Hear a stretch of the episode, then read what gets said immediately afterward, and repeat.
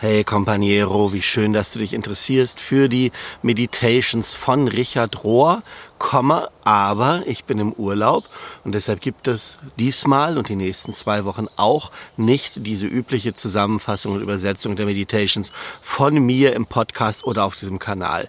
Wenn du im Companiero-Net bist, unserer kleinen Online-Community, dann könntest du dort gucken, in dem Space, in dem Gruppenraum Richard Rohr, Aktion und Kontemplation, so heißt er, glaube ich, denn das Übersetzerteam, das immer die praktische Übung vom Samstag übersetzt, hat sich ähm, breit erklärt und zusammengefunden. Die sind so toll, diese Leute, dass sie auch die wöchentliche Zusammenfassung, die samstags immer kommt, wo wir jeden Tag so ein, zwei Sätze zusammengefasst werden, das schriftlich zu übersetzen und im Companiero-Net einzustellen. Also wenn du da schon drin bist im Companiero-Net, dann kannst du da reingucken, dann findest du zumindestens, dass du den thematischen Faden verfolgen kannst der Meditations, das findest du dort.